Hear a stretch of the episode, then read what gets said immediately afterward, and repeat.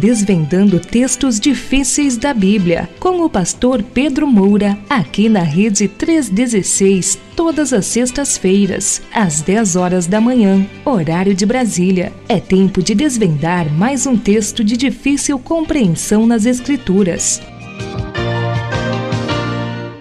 na nossa capital. Meu Deus do céu, deu uma, um tilt aqui geral. Eu não estava conseguindo conectar minha câmera, não estava conseguindo conectar com meu amigo o pastor Pedro Moura. É, meu amigo, mas assim, já deu certo, já estamos aqui, já deu tudo certo, para glória de Deus, né? Então, são 10 horas e 7 minutinhos, então sexta-feira, sextou Brasil e sexta-feira é dia de estarmos aqui, claro, conversando com o nosso queridíssimo pastor Pedro Moura, diretamente deste paraíso chamado Salvador, não é isso? Então, bom dia, meu pastor, tudo bem, meu irmão? Tudo tranquilo? Tudo, tudo bem, é, com muita alegria de rever você. Ouço sempre sua voz. Ah. Mas a sua face só sexta-feira, né? Sexta-feira, olha aí, rapaz, meu Deus do céu, que, que coisa, né? Que correria que estamos, na é verdade? É, isso mesmo. Mas estamos aqui, ah, são 10 horas e 10 minutinhos. Olha só, eu estava vendo, pastor, é, as perguntas do assunto de hoje, hein? Eita, o negócio vai, vai pegar, vai pegar fogo esse negócio aí, hein? Eita, eu vi aqui, né? Inclusive tem uma aqui que tá até meio desaforada, mas tudo bem, né? Vamos lá, vamos, vamos, vamos orando, vamos intercedendo pro povo que fica nervoso na hora de mandar pergunta. Eu não sei por que não, mas tudo bem. Mas tá certo, o importante é mandar a pergunta, né? Tá certo, então. Deixa eu mandar a pergunta, é, né? É, o importante é mandar a pergunta, é isso aí. Então, esse é o nosso objetivo. Mas, pastor, e aí, tá tudo bem? Tudo em paz? Tudo tranquilo? Nossa querida irmã Dulce? Tudo em paz, tudo tranquilo, Dulce está bem. Amém. Ah, ela não está aqui agora e, hum. e, ela faz aquele negócio de pilates e, e hoje... Ah, eita, outro e, patamar, né? E hoje foi, parece que foi mais cedo e foi. Foi 10 horas, né? No horário uhum. do, do, do, programa. Ela tá lá, mas ela tá com o celularzinho dela lá. Tá lá, tá, tá ouvindo. Ela né? vai acompanhando, né? Isso, vai lá e ela vai dizendo: Esse é meu garoto. Ela tá. Legal demais. Não é tão garoto, esse é meu velho, né? Não, eu acho que não. Muito bom. Olha, mas, mas essa semana um aluno. É na classe de hebraico, ele foi fazer um pedido de oração. Uhum. Aí ele disse: Eu estou fazendo um pedido de oração por uma idosa da igreja. Aí eu perguntei quantos anos ela tem. Ele disse 40. Eu digo: Olha. Meu Deus do céu, que afronta. Então, então eu sou o quê? Ai, ai, meu Deus do céu. Me chamar de Matusalém, irmão? Tem vergonha, não? É, quando essa mulher nasceu, eu já tinha 34 anos. Olha aí. É? Meu Deus, então para ele, quando a mulher nasceu, você já era quase o idoso, é? Então. É, ele era idoso, é. Meu Deus, Jesus amado. Gente, olha, são 10 horas e 12 minutinhos. Deixa eu explicar para você aqui, para você que está chegando. Pastor Pedro, essa semana, olha, foi uma semana assim, uh, bem atípica, viu? Hum. É, aliás, as semanas estão repetindo isso daí, só que essa semana eu acredito que foi até mais. Muita gente chegando na rádio, mas muita gente. Oh, mas que bênção. Mesmo. Né? Pessoas chegando através do, do YouTube, pessoas chegando através uh, da, da, da, ação Jesus Transforma, né? que aconteceu lá no Amapá, e outras pessoas chegando de, chegando de vários lugares. Né? É, minha, minha, minha câmera está dando um é, Ele disse que estava procurando o fone, apareceu uma mensagem aqui, looking for the phone. É, então. E, Procurando e o, é, fone. E, e, um gatinho aqui que eu não sei o que é que o É um gatinho, é. Então, um gatão, né? É. mas, mas que eu estava dizendo assim, chegou, chegou muita gente aqui na rede, né? Muita gente mesmo essa semana.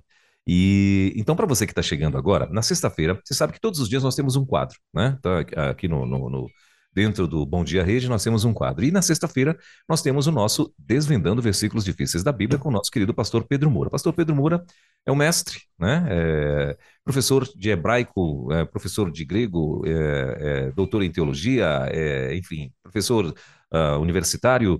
E, enfim, e toda sexta-feira ele nos abençoa, né? Uh, com esse quadro que pegou, né? Esse quadro pegou, é um quadro, um dos maiores, uma das maiores audiências que nós temos na rádio, né? E assim, e gente do mundo inteiro ouvindo esse esse momento, muita gente plugada aqui na aqui na, aqui na rede, né?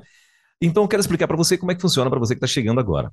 Ah, o, no, o tema é esse: desvendando versículos difíceis da Bíblia. Então, se você tem alguma dúvida na Bíblia, né, algum dentro de um, um versículo que você de repente, né, ficou com dúvida, ou alguém pregou algo que você acreditava e, cara pregou totalmente o contrário, ou, ou alguma coisa também que você é, nunca tinha, não sabia e de repente você achou assim, né, que tá meio fora da casinha e né, é o teu, é o que você achou. Manda para cá a tua pergunta, né, em cima desse versículo aí que você tem a dúvida, né, ou dessa passagem bíblica. E aí você vai mandar para é, essa a tua dúvida, você vai mandar para desvendando versículos difíceis, arroba gmail.com. Esse é o, o e-mail, ok? Então, o e-mail é esse, ó, desvendando versículos difíceis, arroba gmail.com. Esse é o e-mail para você estar mandando a, as suas dúvidas. Hoje, por exemplo, a, a, o pastor vai estar tratando, o, o tema de hoje vai ser impureza na igreja que pode levar à morte.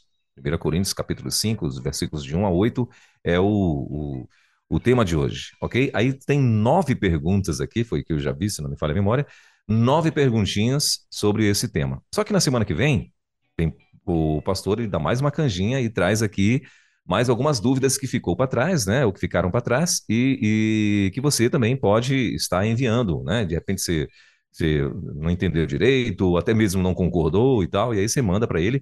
E aí, quando for na semana que vem, em cima desse mesmo assunto, ele vai estar uh, de novo tratando. Só que, claro, toda semana tem um assunto novo também que ele aborda. Para você participar, vou repetir o versículo, uh, melhor, o e-mail, uh, desvendando versículos difíceis, arroba gmail.com. Esse é o e-mail do nosso querido pastor Pedro Moura para você enviar aí os teus, as tuas perguntinhas. O pastor Pedro Moura também é escritor. Ele tem vários livros, né? Uh, e dentre eles, o mais recente é o livro Desvendando Versículos Difíceis da Bíblia, né? Que está aí arrebentando. Ele daqui a pouquinho vai estar tá falando como é que vai, como é que está esse uh, esse livro, né? Muitos pedidos chegando do mundo todo, né? Que como a gente falou, tem gente ouvindo a rádio no mundo todo, então muita gente pedindo o livro do mundo todo. E se você quiser pedir o teu, aí é ministério, o e-mail para você fazer pedidos. Ministério Pastor Pedro Moura, arroba gmail.com. Esse é o e-mail para pedidos. Ok? Então, Ministério Pastor Pedro Moura, arroba gmail.com. Então, ele tem o livro A Ceia do Senhor, ele tem uh, o. o uh, deu branco agora aqui no. Manual do Autor do Casamento, né? É, é, tem o livro uh, de Abacuque, né? Profeta uh, uh, o profeta Abacuque tem agora já está aí é, já está trabalhando, né, para ser lançado aí em novembro. como é que vai ser o título, pastor um Jonas? Comentário sobre o profeta Jonas. Isso. Enfim, então daqui a pouquinho ele vai estar falando, né, sobre isso e tal, sobre essa questão dos livros. A gente sempre faz assim, ele entre o tema e outro a gente vem com os comerciais. Ele vai falar da agenda, vai falar de toda a programação, mas assim é só para você entender o que que vai acontecer ou, ou o que é que acontece toda sexta-feira aqui na rede. Ok? Dito isto, posso partir então, pastor, para perguntas do programa passado, porque tem muita coisa para você tratar aqui, hein? Então vamos.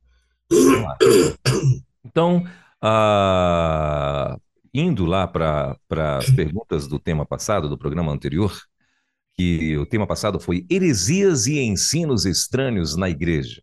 E aí uh, vieram mais cinco perguntas, além das que o, o pastor já respondeu na semana passada. Chegou mais cinco perguntinhas aqui. E a primeira delas é a seguinte: Pastor, eu não vejo tanto cuidado assim com o que se ouve nas igrejas. Na minha igreja, por exemplo, não há o menor cuidado com a letra de hinos, com o que se fala lá na frente, com heresias, nada, nada. Por isso, fiquei surpresa, é uma moça então, né? Com tanta preocupação do Senhor a ponto de dedicar um programa todo a esse assunto. A minha igreja se diz amém a tudo, a tudo quanto se fala. Deus aí também não, né, amiga? Então... Oh, minha irmãzinha, lamento. é, é, aí a segunda pergunta. Pastor, sua palavra, eu diria, descredenciando os anjos como intercessores, me deixou perplexo. Confesso que nunca ouvi isso, pastor. Jesus disse que cada um de nós tem um anjo. Eu, e, e eu prefiro me guiar pelo ensino de Jesus. Então eu gostaria de lhe perguntar: para que serve o anjo? Na minha igreja, nunca houve oração pública dirigida a um anjo, mas os crentes fazem pedidos, sim, aos anjos. E dão testemunhos na igreja que edificam a muitos. Pastor, veja bem, quem está mais perto de nós são os anjos? Melhor, aqui não, ele não é uma pergunta, não, ele está comentando mesmo. É, quem está mais perto de nós são os anjos. O Senhor mesmo citou o versículo que diz que o anjo acampa-se ao redor dos crentes. Creio que é um certo preciosismo do Senhor rejeitar a intercessão dos anjos. Eita. Pastor, eu conheci, ah, rapidinho um comentário aqui, ah, ah, né? Eu, eu gostei do preciosismo. Preciosismo. Eu concordo, eu concordo é, com caras, ele. É, eu, tô falando aqui, o cara fica nervoso aqui com algumas coisas. Tem gente que, né? Eu lembro que um aqui quase que xinga já aqui o pastor. Meu Deus do céu. Uh, mas vamos lá. É, eu tenho uma igreja, pastor, que eu conheci aqui eh, quando eu trabalhava na rede Melodia. Foi um pessoal lá para. Eles queriam fazer um programa, eles até fizeram, entraram, fizeram um programa. Aí o diretor da rádio ouviu o programa, uh, acho que ouviu dois programas, ele pediu para cancelar o programa. E a igreja ela é, uh, ela é baseada em cima das cartas de Paulo. E é só sobre isso, exatamente sobre anjos. Eu não lembro mais o nome da igreja. E é exatamente falando assim. E é tipo assim: se você não aceitar, você vai morrer. É, bom, então a tua vida vai ser detonada, vai ser destruída e tal. É mais ou menos. Se você conhecer e não aceitar, você está enrolado, né? Inclusive na época, os caras até uh, associaram que hoje aquele pastor que está aqui em Brasília, posso falar o nome dele, né? Porque é público mesmo, o Caio Fábio, que hoje está totalmente uh, com outras versões, né? Do que em cima do que ele fala. Ele falou que uma das razões foi porque foi, ele é, foi apresentado essa religião, vou chamar assim, né? Essa, sei lá, enfim, essa, uh, essa igreja para ele, essa. Não queria chamar de seita, não, mas enfim. É, foi, foi apresentado para ele e ele não aceitou. E pelo fato dele não ter aceitado, aí aconteceu tudo isso na vida dele, né? Então foi os, os caras falavam com essas palavras.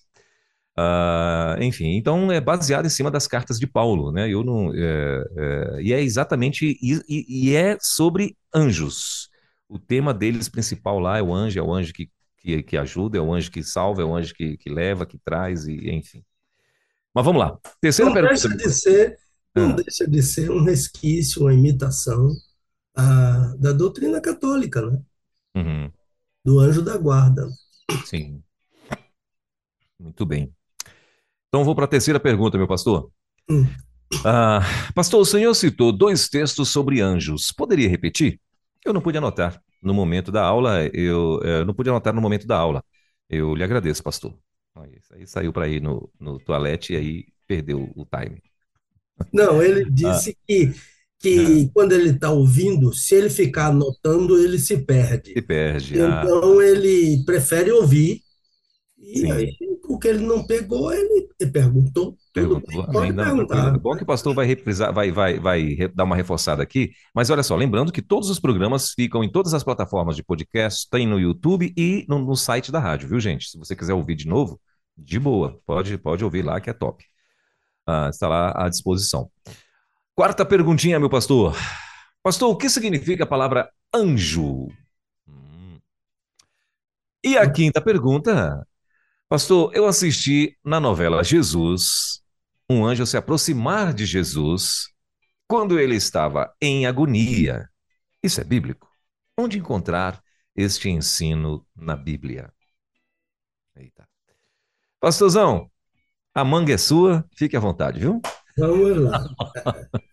que bom, essa primeira questão aqui é, é muito triste, né, de a gente ouvir uma pessoa ah, dizer que não existe preocupação com letras de hinos ou com o que se fala, com heresia, ela colocou nada, nada.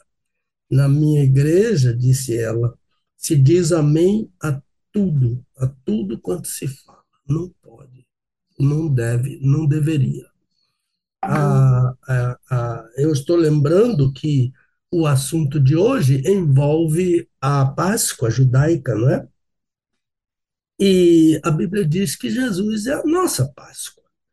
Então, e, e, e ele é amplamente cuidadoso com os discípulos. Jesus tinha todo cuidado em amor com, com seus discípulos. E nós somos também discípulos de Jesus.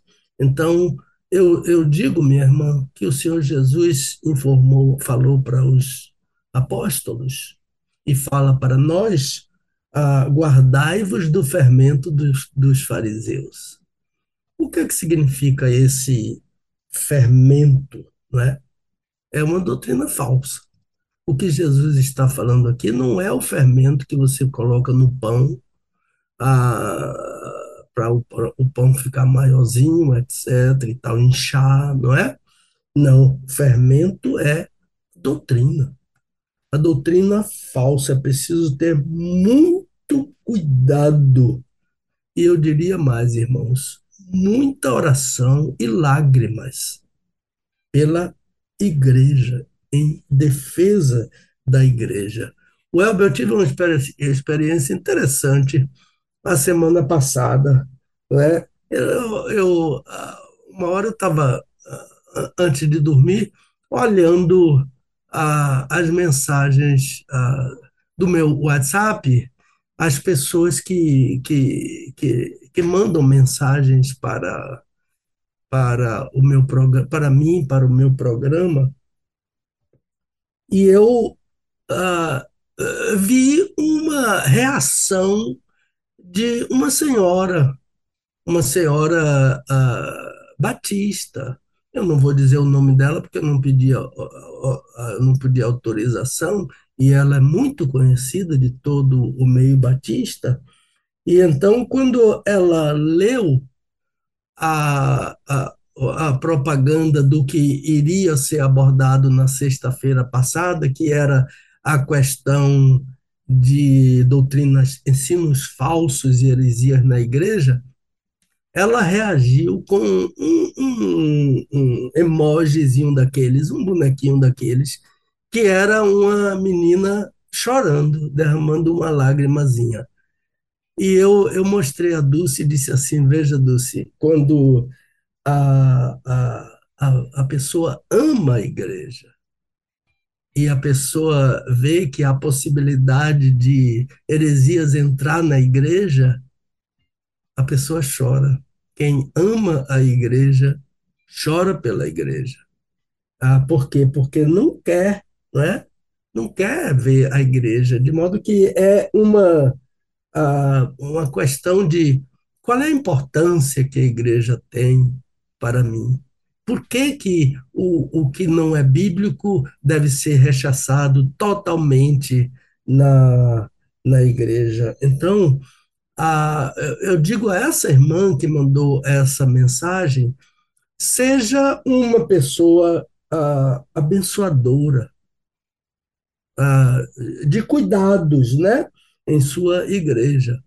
A, diga a verdade em amor para a igreja, e então e cuide ah, daquilo que não é bíblico, né? Cuide que, para que aquilo que não é bíblico seja trazido de volta e ensinado em cima daquilo o que é bíblico. A falsa doutrina é um fermento. E Paulo diz no texto de hoje que ele leveda toda a massa. Então toda a igreja vai ficar contaminada ao ouvir uma doutrina falsa. De modo que nós temos que. E isso vai destruir alguns, principalmente os novos, os fracos, os indecisos, gente desse tipo que está dentro da igreja. Então, Jesus disse: guardai-vos, guardai-vos. A igreja precisa estar. Agora, para você descobrir que a doutrina é falsa, você tem que conhecer a doutrina que não é falsa.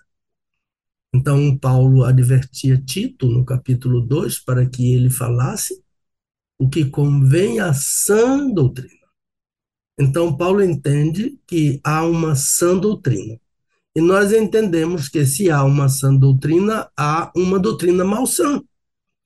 E lembre-se que na, na, semana passada, quando abordamos questão, questões de heresias e ensinos estranhos, nós citamos Judas, o irmão do Senhor, porque ele advertia que devemos batalhar pela fé, que uma vez por todas foi entregue aos santos. Essa fé é o corpo de doutrinas. É preciso conhecer a doutrina bíblica, conhecendo a Bíblia, para defender a igreja do assaque, da penetração, do assalto, das sortidas de doutrinas falsas que vão entrando assim ah, como, como coisa boa, né? mas que são doutrinas falsas. A segunda questão é: Pastor, sua palavra, descredenciando os anjos como intercessores, me deixou preocupado. É um irmão, né? me deixou perplexo. Então, ah, eu nunca ouvi isso, pastor. Ah, vai ouvir agora, irmão. Você nunca ouviu, mas você vai ouvir agora com base na palavra de Deus. Jesus ah, diz que cada um de nós tem um anjo e eu prefiro me guiar pelo ensino de Jesus. Então, eu gostaria de lhe perguntar: para que serve o anjo? Na minha igreja nunca houve oração pública dirigida a um anjo, mas os crentes fazem pedidos sim aos anjos e dão testemunhos na igreja que edificam a muitos. Pastor, veja bem, quem está mais perto de nós são os anjos. O Senhor mesmo citou o versículo que diz que o anjo acampa-se ao redor dos crentes. Creio que é um certo preciosismo do Senhor rejeitar a intercessão dos anjos. Olha, é preciosismo sim. Eu concordo com você. Eu considero preciosismo como caráter. Preciosismo é, faz parte do meu caráter. E preciosismo faz parte do caráter de qualquer pessoa, do meu cuidado né, em descrever o papel dos anjos como está ensinado na Bíblia. É preciosismo mesmo. Então, a, é, a, sua, a sua pergunta é longa, vamos por parte. O irmão afirmou que nunca viu isso. Dizer, esse isso, aí, entre aspas, é o que eu falei sobre os anjos, né? E em cima de, do isso, o irmão argumentou. Primeiro, Jesus disse que cada pessoa tem um anjo. Jesus disse mesmo isso. Ele, ele se referia a crianças e ele se referia a crentes novos, né? aqueles que estão dando o, os, os primeiros passos na Bíblia. Jesus disse sim, que cada um deles tem um anjo. Mas o que ele disse mais nesse texto? Ele mandou orar aos anjos? Ele disse que os anjos são intercessores dessas crianças e dos novos crentes? Jamais. Porque Jesus nunca fomentou, nunca ensinou, nem fomentou idolatria. E orar a anjo é idolatria, assim como orar a Maria é idolatria, assim como orar a qualquer outra pessoa é idolatria. Ele diz que o anjo de cada criança ou de cada pequeno na fé sempre vê a face de meu pai. O que, que isso significa? Significa que esses anjos veem a face de Deus, o Pai, e mas não disse mais nada sobre isso, de modo que a minha inferência é que esses anjos ah, dizem como estão esses pequeninos na fé a Deus. Não está na Bíblia, mas é uma inferência que eu faço. Lembre-se que Satanás é um anjo e ah, no livro de Jó, quando os anjos apareceram ah, na presença de Deus, Satanás veio no meio deles e ele deu relatório a Deus do que ele fazia, do que ele estava fazendo. De onde vem Satanás? De, de rodear a terra e de passear por ela. Disse: Viste meu servo Jó? Ele vi sim, eu conheço ele. E então eu imagino que seja mais ou menos isso que os anjos desses novos crentes e dessas crianças dão como satisfação, como relatório a Deus. Mas eles não intercedem por eles diante de Deus, não existe isso. Anjo não é intercessor. Então, meus irmãos, o seu entendimento ah, não é bom. Cuidado, porque ele é, é, é, é, uma idolatria aquilo que o irmão está entendendo como os anjos veem a face de meu Pai. Eu prefiro me guiar pelo ensino de Jesus. Eu creio que é o melhor mesmo. Que o irmão seguir. Agora, leia o que Jesus diz com cuidado. Né? Leia a palavra de Deus para você poder se guiar pelo ensino de Jesus. E para você ensinar o que Jesus ensinou, você precisa aprender o que ele ensinou. Né? Então, abençoar a muitos que pensam como você está pensando agora. O ensino de Jesus é oposto ao que você está pensando agora. De modo que, por favor, meu irmãozinho, tenha cuidado em dizer que Jesus a, a, insinuou, insinuou ou ensinou algo que ele mesmo condena, que é a idolatria, a intercessão, a oração dirigida aos anjos. Para que serve o anjo? A resposta está na Bíblia, na sua Bíblia mesmo. Então, por exemplo, Salmo 34 diz: O anjo do Senhor acampa-se ao redor dos que o temem e os livra. É só isso. O papel do anjo é acampar-se ao redor dos que temem a Deus e livrá-los. Portanto, onde os crentes estiverem, o anjo do Senhor está acampado.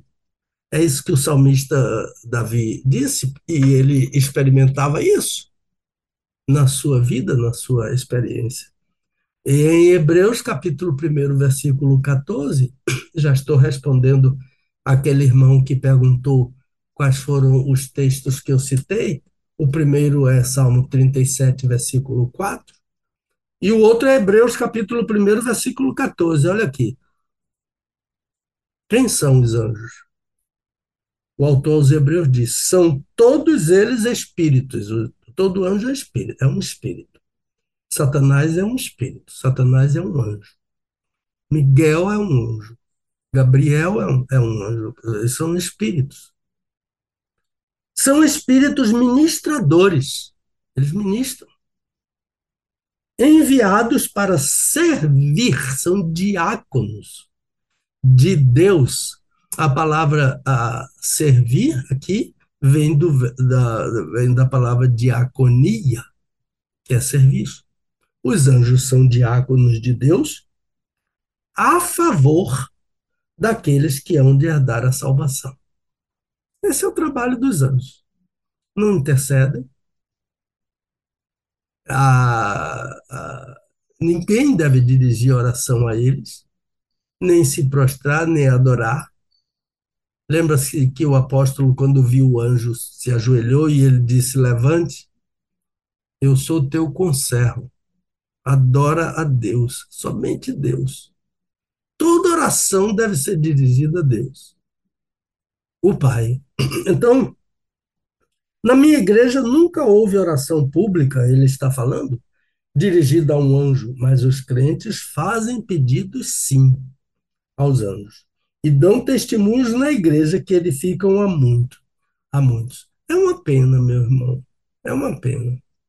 Esse testemunho dado na igreja e o irmão dizer que algo que é contrário ao ensino da igreja edifica os crentes na igreja. Não pode edificar. É uma mentira, é falso. que os anjos ouvem orações e os anjos respondem orações. Não edifica a igreja de modo algum. Na verdade, este ensino engana a igreja. Em vez de edificar, ao invés de edificar, engana a igreja. Quem está mais perto de nós são os anjos. Não, o irmão está enganado. Quem está mais perto de nós é o Senhor. Perto está o Senhor, daqueles que o invocam em verdade. Salmo 145, versículo 18. E mais, Jesus prometeu: Eu estarei convosco todos os dias, até a consumação dos séculos. E o nome de Jesus é Emmanuel, que significa Deus conosco. E mais, o Espírito habita conosco e está em nós, dentro de nós, de modo que quem está mais perto de nós não são os anjos. É o Pai, é o Espírito é o Filho, é a Trindade todos os dias conosco. Creio que é um certo preciosismo do Senhor rejeitar a intercessão dos anjos. Sim, é. Eu rejeito totalmente, porque a Bíblia não ensina isso. Pelo contrário, condena isso. Então, e de não somente a intercessão dos anjos, mas de qualquer outra criatura no céu, na terra ou embaixo da terra. Então, porque a Bíblia me ensina a rejeitar.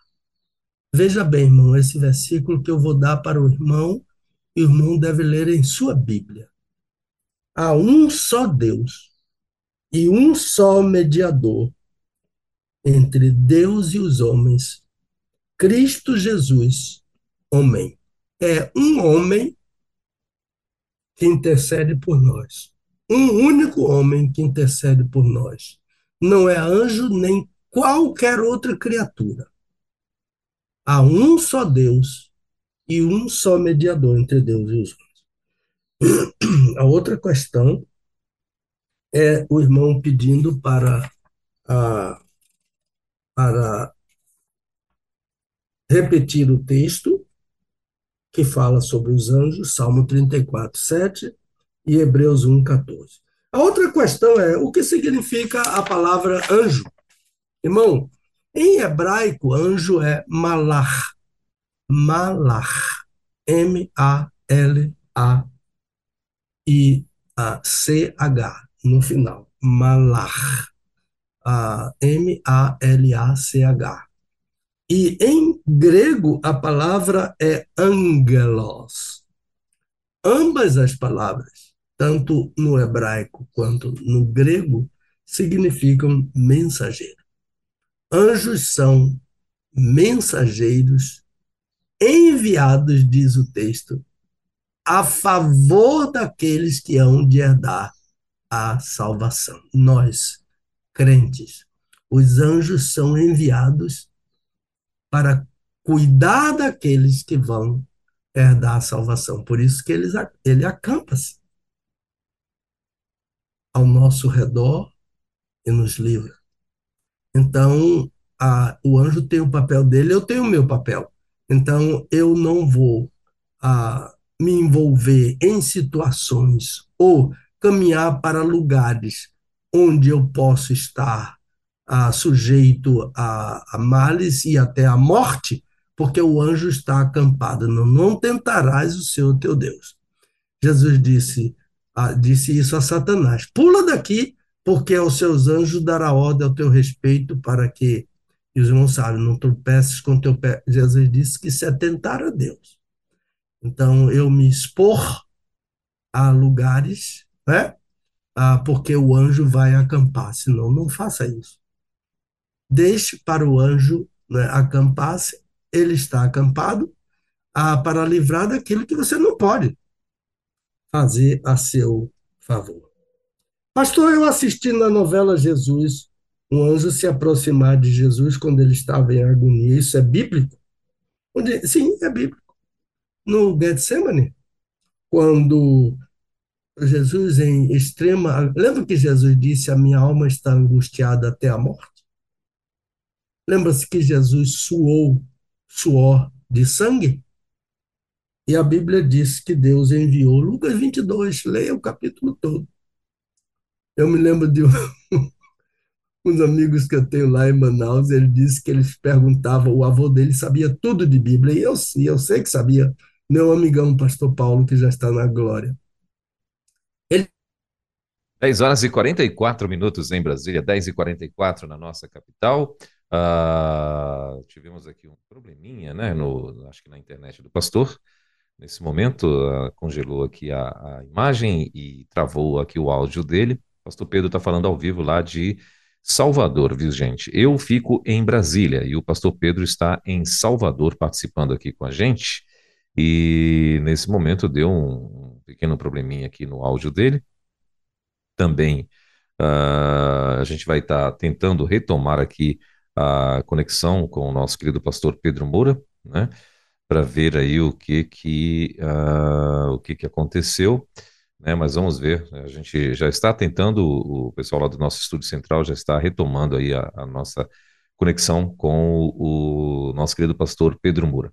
Bom, faltam 15 minutinhos, ele estava concluindo né, aí a, a última pergunta uh, do, do, do, tema da semana passada, né, que foi heresias e ensinos estranhos na igreja, né, ele estava concluindo e e aí deu aí esse probleminha na internet, mas eu acredito que deve, deve é, ser retomado por lá.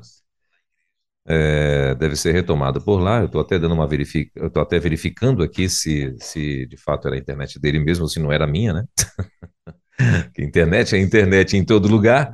Então, mas eu acho que infelizmente foi lá mesmo que Pastor Pedro, Pastor Pedro Moura ficou aí sem internet, né? Eu acredito que foi isso. Deve ter dado algum tiltzinho lá. Well, ah, opa, well, tá me vendo, meu pastor? Oh, de repente você ficou congelado aí é, e, e caiu. Agora, Welber, eu tô com eu tô com internet total aqui. Pois é. E direto no meu computador, Sim. cabo da internet direto eu, no meu. Eu achei, eu achei que era aí, pastor, né? Eu achei que foi uma, uma, uma alguma, alguma coisa aí, mas pode ter sido aqui também. Mas eu, eu, tô, eu tava ouvindo, eu fui ouvir aqui no, no no, na rádio mesmo, direto, né? Sem ser no meu retorno normal, mas ouvindo na rádio, eu estava falando aqui na rádio e o senhor tinha sumido. Sim. É, então Por isso que eu deduzi que tinha sido a internet aí, que deve ter dado uma desmaiadinha. Oh, sim, eu estava falando do, do, do pastor lá de Manaus. É, ele disse, o netinho dele, os netos dele dizendo, a gente perguntava a meu avô um versículo bíblico, ele dizia o livro, o versículo e o capítulo. Eita, coisa boa, hein? Aí depois ele passou a dizer o livro e o capítulo, que ele queria que a gente eh, procurasse na Bíblia. Depois ele passou a dizer só o capítulo. E, e agora ele só diz o livro. Só diz o livro. Te vira, neguinho. Quer moleza, né? É, é, é, ah, meu pai não fazia assim, não. É, é, eu acho que o pastor Paulo ah, tinha um outro método de educar. Meu pai respondia, mas ele dizia, valer sua Bíblia. Ele sempre dizia, valer sua pergunte, Bíblia. Não pergunte de novo, não. É, valer sua Bíblia. Mas era quase impossível não, não, meu pai não saber responder. Ele ah, sempre sabia, é. Mas ele dizia, valer sua Bíblia. aquele não pergunta, aquele a gente não perguntava de novo. É, exatamente, então. Né? Pergunte essa mesma coisa de novo, não, neguinho. Então, é, isso mesmo. Então, uh, Lucas 22, um anjo, né? Agora, eu gosto da palavra que, que Lucas usou, Lucas é um especialista, né? Ele usou a palavra é, eniscuo, que, que é, é mais do que confortar, é encorajar, né? Que o anjo não somente e fortalecer. O anjo não somente confortava e consolava Jesus, mas ele o encorajava, né? Lembre-se que Jesus pediu ao Pai ah, se, se for possível, passe de mim esse cálice, não é? E, mas não seja a minha vontade. Era muito duro para o Senhor Jesus a, a carregar com o nosso pecado, nosso inferno, nossa miséria, né? Eu, eu, eu assisto a novela a Jesus quando eu posso, né? Mas eu geralmente assisto. Eu, é muito bem feita a novela. Mas olha, esses últimos capítulos daquele sofrimento do Senhor não dá para assistir. Desliga e só liga quando tiver tudo acabado aí, tudo terminado aí, etc. Então, a gente vai ligar hoje, eu disse a Dulce, quem sabe que hoje vai ser a ressurreição, né? Porque ontem eu imagino que ele foi crucificado ontem, eu não acompanhei, não vi. Ah, ou então vai crucificar hoje, que é sexta-feira, né? Para ele passar a sexta-feira, o sábado e, e, ressuscitar, e talvez a ressurreição seja segunda-feira. Isso aí vai ser glorioso demais. Glorioso, Legal. sobretudo ver Madalena, né? Uhum. Que coisa linda. Todo mundo foi embora e Madalena ficou lá no, no cemitério, né? Muito lindo ela, a, a gratidão dela que porque ela tinha sete demônios, né? E, e, e, Jesus expulsou aqueles demônios de Maria Madalena. Que maravilha! Aquela mulher que passou a seguir a Jesus ah, em todos os lugares e a servir, porque ela é uma mulher rica, né? Segundo a tradição, e também a Bíblia diz que as mulheres serviam ao Senhor com os seus bens, e Maria está no meio deles, a Madalena, né? Uhum. Pois bem, então, é, a pergunta foi: é bíblico? É, é bíblico. É. Eu acho que é somente isso, né? São cinco isso. perguntinhas. É, né? Exatamente. Boas perguntas, não é, Weber? Boas perguntas. Sim, né? muito boa, muito boa. É. Muito boa. Apesar de, de alguns ficarem nervosos, mas é muito boa. É, mas a gente não fica, nem eu, nem você aí. aí e responde a eles, né? É, então, muito bem. É. Tomara que tenha tirado a dúvida e acompanhe direitinho, né? Amém, amém. É... E aquilo que você diz é muito importante. Se não tirou a dúvida, ah, pergunte de novo, não é? É, semana que vem você tem mais uma chancha. É. Eu só dei um basta naquela questão de testemunha de Jeová, porque eu tinha ah, quase, quase 80% de certeza que eram testemunhas de Jeová que estavam insistindo. E então, como eu já tinha dito tudo que nós pensamos a respeito, então eu suspendi. Quem sabe daqui a um ano, Sim. uma outra pergunta, a gente volta a explicar. Com, com tema, né? E aqueles que quiserem ouvir novamente, né, tem, está nas plataformas, né? Isso, exatamente. Uhum. Muito bem, uh, meu pastor, então vamos lá, vamos falar. E aí, como é que estão aí o, o, o, os pedidos dos livros? Como é que está aí a expectativa para o documentário lá de Judas? Uh, uh, de, perdão, de Jonas. Ele, o pastor tem um livro de Judas também, mas o que está é Judas, é tem. Judas. Deixa eu lhe mostrar meus livros aqui rapidamente. Sim. Rapidamente, ouviu? Sim. Judas. Olha aí. Irmão do Senhor. Judas. Uhum. É. Judas, irmão do Senhor. A Ceia do Senhor. É o, é o, é o livro lançado esse ano. Esse aí é top. Essa esse capa aí. linda aí que a minha, minha sobrinha Luísa Moura fez. A, a Carta aos Hebreus, que é um livro esgotado, ele não pertence ao meu selo, não é? Edições Moura, ele é da Convenção Batista Brasileira. A Abacuque. Abacuque. É. E, e você, olha, esse livro, é, é, a, a história desse livro é interessante. Eu fui fazer conferências sobre Abacuque na primeira igreja batista de Cuiabá. E era uma semana toda de conferência, né? de segunda a domingo. E a conferência era para igreja, igrejas e seminários. Então, toda noite era lotada aquela linda igreja, né? E quando terminou a conferência, o pastor da igreja, meu amigão José Júnior, ah, que inclusive foi meu aluno, né? Eu tenho muita honra de dizer que ele foi meu aluno no seminário. É daquele tipo de aluno que passa o professor, né? Passa na frente e deixa o professor lá para trás, né? Ah, o Júnior disse, professor, vamos fazer um livro. Eu disse, vamos. Você faz o prefácio? Ele disse, faça. e está aqui o Abacuque, que é um livro muito procurado. É. Aliás, é o meu único livro sobre o Antigo Testamento, né? Agora vem Jonas, porque a, a, o do casamento é só sobre um texto do Antigo Testamento. A Tito, que foi o segundo livro, depois de, de Hebreus, Sim. todos eles são versículo por versículo. É. E eu estou eu, eu, aqui sem o oração do Pai Nosso. Então, a oração do Pai Nosso, que é um comentário de cada uma daquelas pequenas orações do Pai Nosso. E a, o, o Manual do Autor do Casamento, que é, não tenho, eu não tenho para atender os pedidos, mas Deus vai nos dar a bênção, né? Sim. Ah, quem sabe um patrocinador, quem sabe, né? Para a gente lançar ah, o novo ah, o novo manual do autor do casamento. Tem um irmão e uma irmã, um casal. Uhum.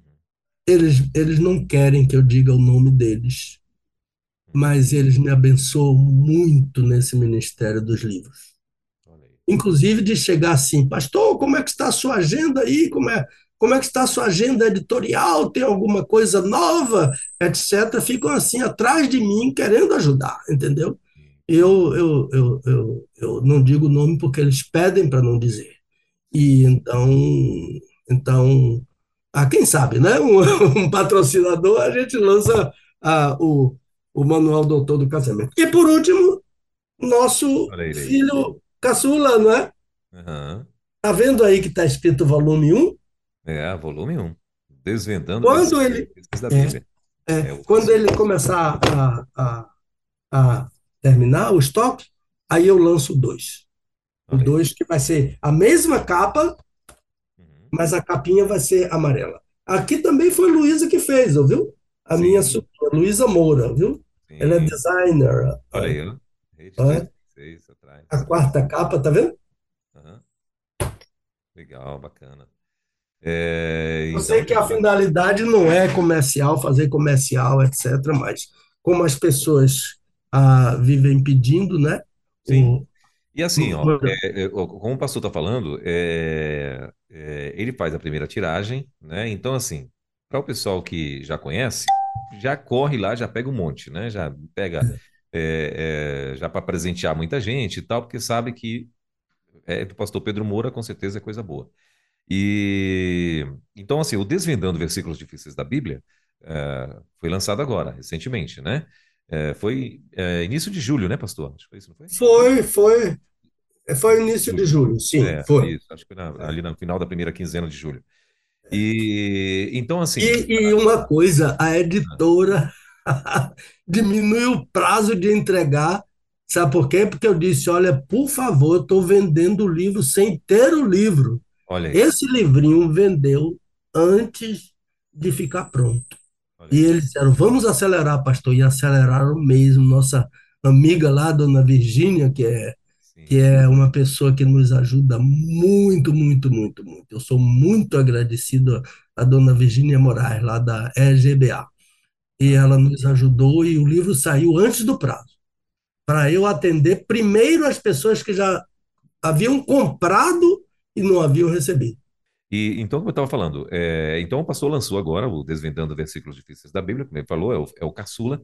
Meu irmão, se você ainda não adquiriu, corre, porque assim, acaba, acaba rápido. E aí depois, claro, tem que ficar esperando. E aí, como ele falou, a prioridade vai ser o volume 2, né? É, e, é. Então, assim, por isso que você deve adquirir o teu agora, né? Então, é só você entrar em contato lá pro, com o Ministério Pastor Pedro Moura, é o, é o, o e-mail dele, né? Ministério Pastor Pedro Moura, arroba gmail.com e pedir aí a, a quantidade que você quiser, né? E tenho certeza que vai ser bênção para tua casa, para tua família, para tua igreja, né? De repente, uma ideia para você estar uh, tá usando aí na escola bíblica dominical, né? Uh, acho que é legal. E então, assim, tem muita coisa bacana que dá para você acompanhar é, dentro da. da e, e, e, dúvidas, né? Que surgirão.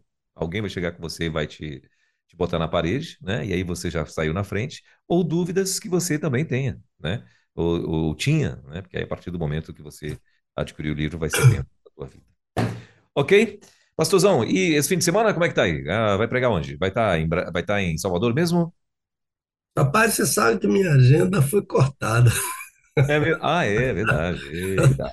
Doutora Maria Bethânia disse: se você não cortar, eu vou dar para Dulce cortar. Olha aí. Mas veja só, a gente só ah, suspendeu ah, assim um compromisso para pregar numa igreja de manhã sem aniversário sim, da igreja, sim. sem uma data especial assim, e que os pastores receberam assim numa boa, não, Pedro, a gente transfere, etc. e uhum. tal. É, mas eu estou me sentindo bem, graças a Deus, e aquela parte pior, aqueles 15 dias foram muito complicados, e, mas graças a Deus eu estou bem e respondendo bem. Estava inapetente, agora já estou comendo tudo. E, e, ontem até eu fiz um prato de se aqui eu estou comendo pelo olho. Yeah. É. E sobrou um pouquinho que não deu para comer. Mas eu como um pouco, entendeu? Então, ah, foi tudo bem. Mas deixa eu falar uma coisa, porque hoje de manhã teve uma discussão sobre a Mungunzá. Mungunzá, isso. Ah, é, porque alguém disse que ia tomar um chá de burro. Chá de burro. Ah, chá de burro, ah, antigamente eu ouvia falar em chá de burro, uhum. aqui, no, no aqui pelo Nordeste. Uhum. Agora, aqui na Bahia todo mundo fala mungunzá. Ah, falam errado, porque como to, quase todo o país fala errado. Porque a palavra é uma palavra africana a, do, do, do idioma quimbundo, quimbundo, que é o idioma que o meu minha amiga Helena, esposa do Isaac Silvano, que são, são angolanos, a, é a língua dela. Um fala umbundo, outro fala quimbundo. Eles dois são de tribos diferentes. E, mas ambos falam português muito bem, inglês muito bem. E então, eles. A, a palavra a mucunza em quimbundo. Mucunza. Esse é o nome a, africano e mucunza significa milho cozido. Agora, em português é mungunza. M-U-N-G-U-N-Z-A. Em português, o nome é Mungunza.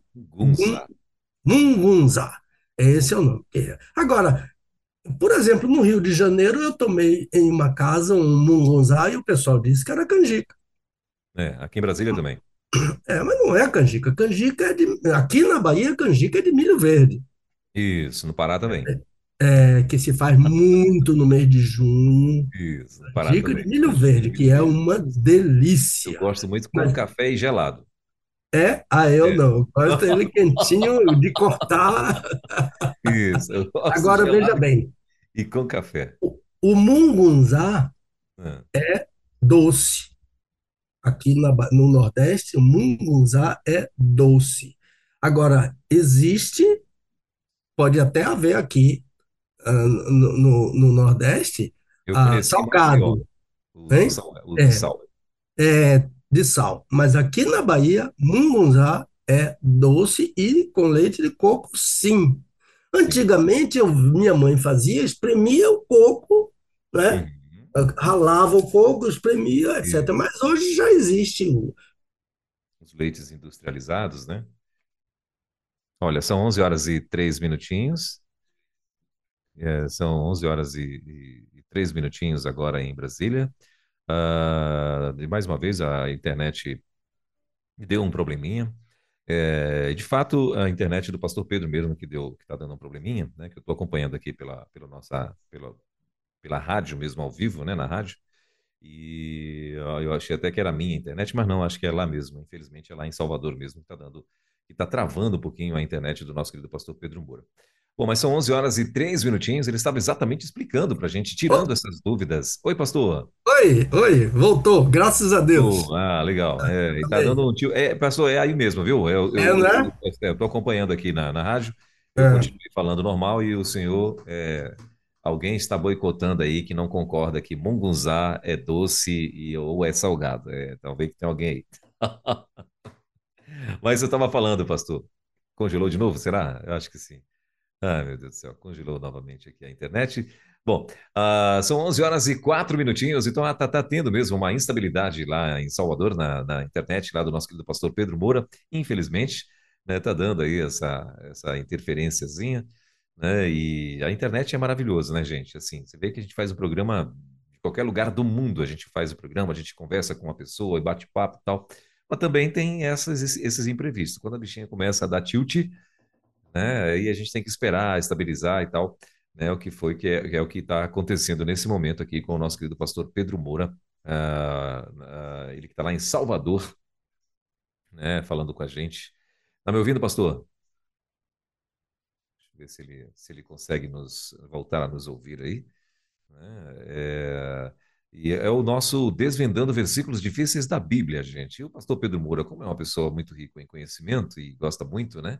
E de compartilhar isso também, ele estava aqui nos explicando, né? A diferença uh, do, do, do Mugunzá e do Mukunzá. Muita gente chama de Mukunzá.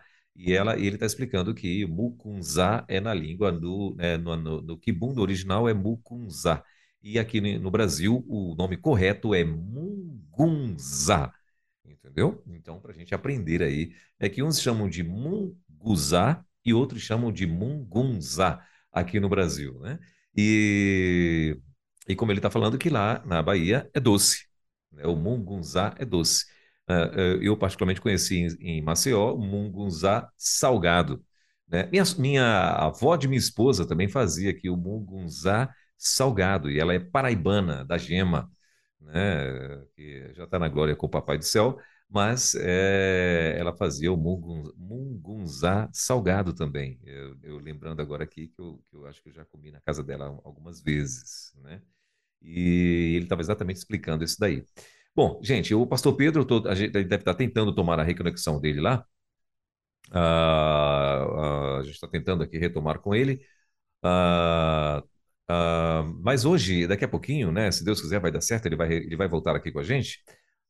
Hoje é o, tema de hoje, né? Que a gente vai estar tratando já já aqui no Desvendando Versículos Difíceis da Bíblia, é impureza na igreja que pode levar à morte. 1 Coríntios capítulo 5, versículos de 1 a 8. E olha, tem nove perguntas, nove perguntinhas aí uh, que chegaram aqui para gente, perguntas bem bacanas, né? E eu tenho certeza que, que uh, vai dar certo. O pastor Pedro Moura vai estar voltando aí para nos uh, ah, para estar falando com a gente. Aqui estamos eh, retomando a, a, a conexão. Uh, Uh, estamos retomando aqui a, a, conexão com o pastor Pedro Moura. Estou né? vendo aqui o que, é que o pessoal da, da, da, do Estúdio Central está nos orientando a fazer, né? enquanto o pastor Pedro Moura volta. Bom, vamos fazer o seguinte: enquanto o pastor Pedro volta, deixa eu voltar, deixa eu ir lá no meu WhatsApp, porque tem muita gente participando, mandando alô, mandando recado, né? E então vamos lá.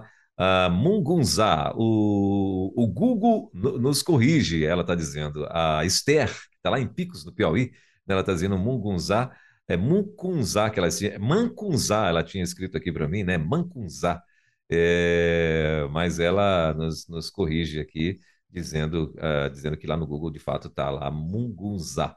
É isso, Esther? Obrigado, querida. A Marlene, a Marlene da Silva, ela está dizendo o seguinte: a Marlene ela é da Igreja Batista Vila Aparecida, lá em Sapucaia, no Rio de Janeiro. E ela está dizendo assim: ó, bom dia, pastor, estou ligadinha na rede. Ah, tem sido bênção em minha vida. Deus abençoe a todos os ouvintes. Obrigado, Marlene. Legal, bacana demais. Ela que está lá em Vila Aparecida do Sapucaia, no Rio de Janeiro. Deus te abençoe, querida. Bom saber que você está aí linkada junto com a, junto com a gente. Ah, deixa eu ver quem mais está aqui na rede ligada aqui na nossa programação, a Rosineide, né, Rosineide? A Rosineide uh, mandou, inclusive, até um áudio para a gente aqui. Deixa eu ver o que, é que a Rosineide está dizendo. Oi, boa tarde, bom dia. Bom dia, Rosineide. Perdão, tá? Queria dizer que é muito bom estar com vocês. Sou da Igreja Batista Pedro de Fé, de oh. Rurópolis. Eu queria homenagear Oi, as Welber. pais, tá? Oi, Welber. A todos. As crianças que estão por vir, né? E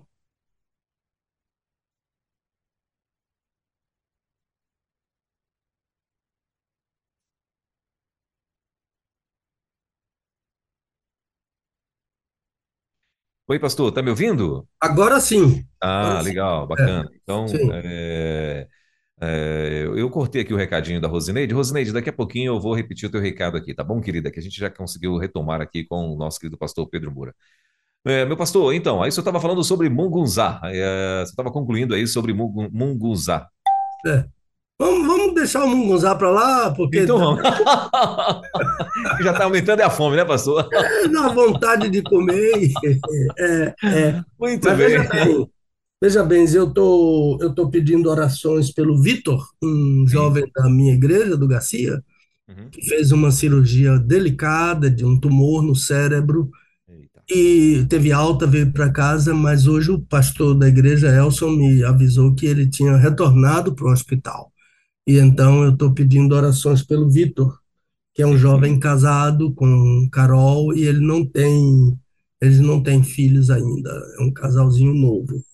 Então, ah, orações pelo Vitor. Eu acho que, ah, além disso, eu tenho muitos pedidos aqui, mas como o tempo está avançando, ah, ah, eu gostaria de pedir orações pela igreja perseguida. Ah, no Paquistão, 21 templos de igrejas evangélicas foram incendiados essa semana. Meu Deus. 21, né? E um irmão saiu de um esconderijo lá e filmou aquilo e, e nós assistimos hoje aquela aquela perseguição, tanta violência. E eles são acusados de blasfêmia, né? E, e, e blasfêmia é, é, é razão para, para morte, né? Condenação de morte. Olha, eu não sou, eu não gosto de vingança, etc., mas eu gosto de reciprocidade.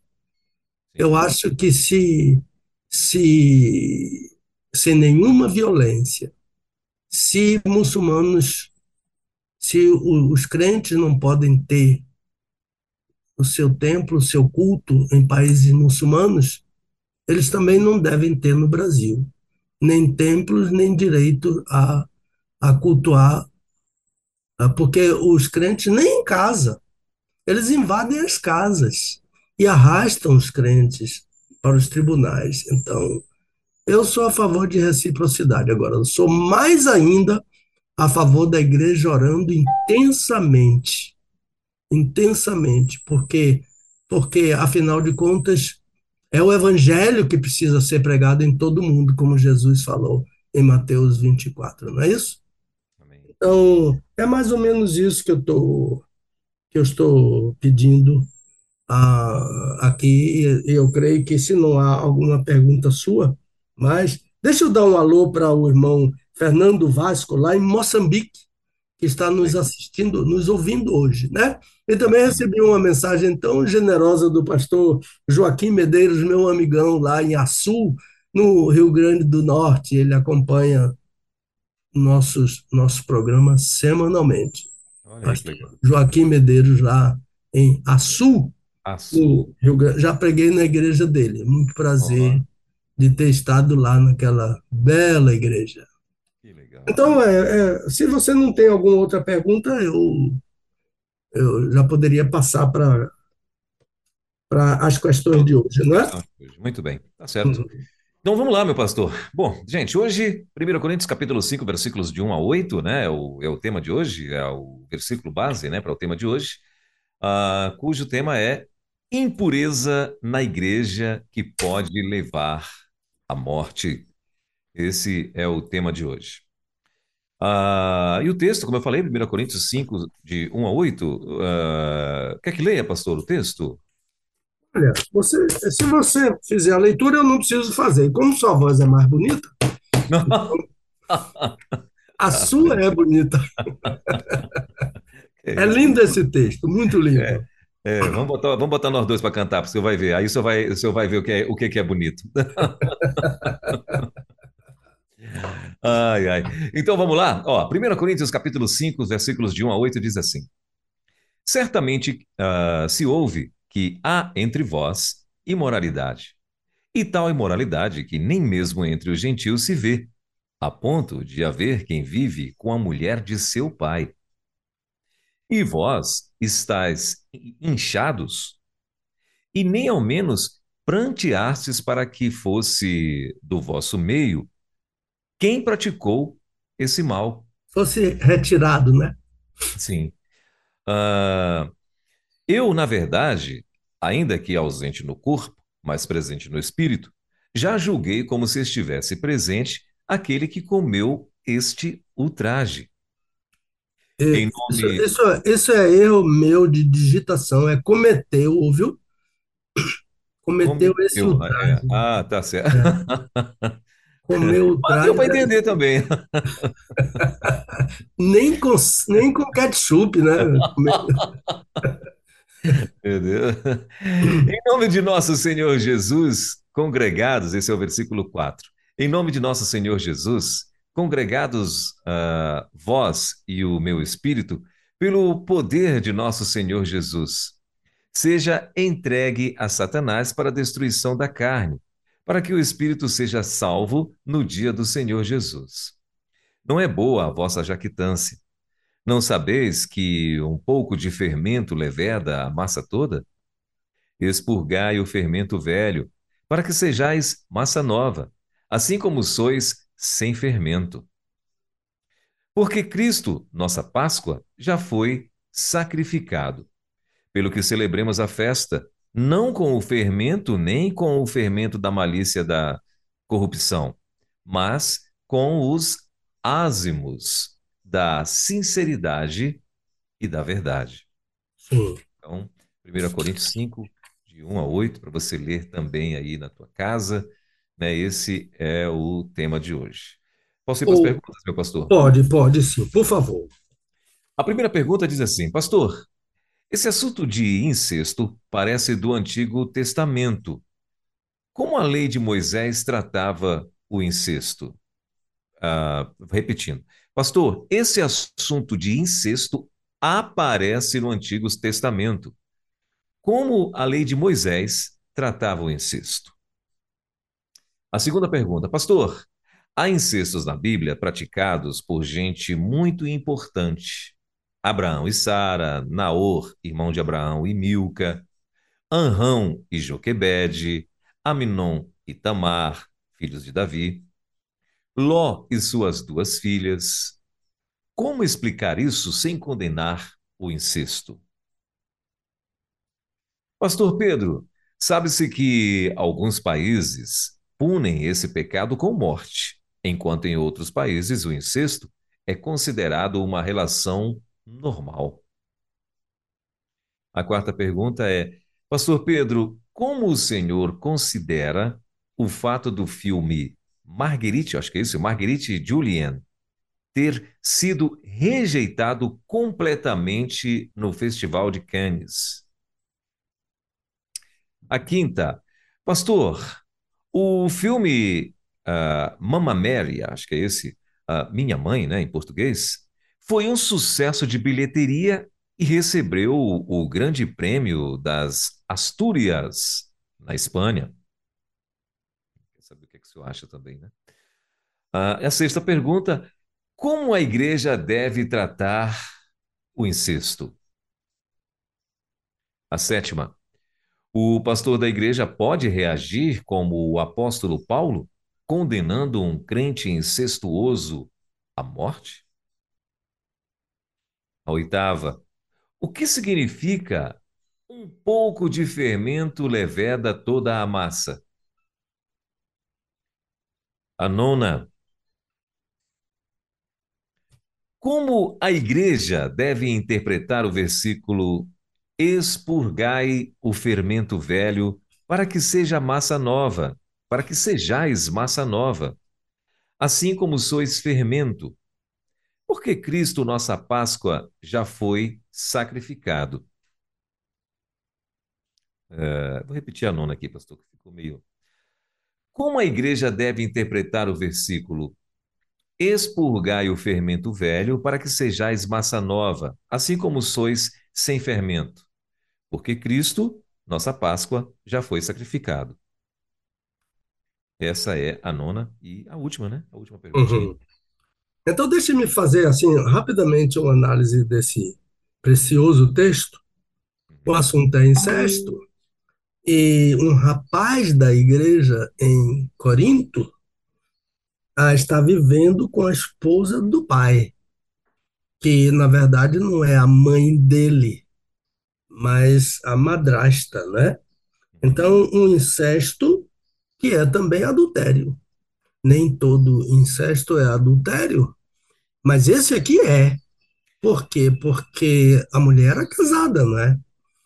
O rapaz não se diz, mas pensa-se que ele seja solteiro, e mas ele está tá, tá vivendo com uma mulher casada que não é mulher dele, então é adultério, além de ser incesto, porque a mulher é a esposa do pai, do pai dele. Não, não sei explicar se esse pai ah, está morto, eu não sei explicar se esse pai é divorciado dela, o fato é que, que ele é filho desse pai.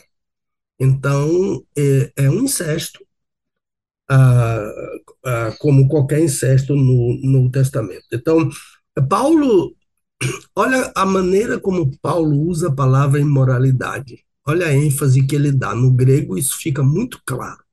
Imoralidade e imoralidade tal.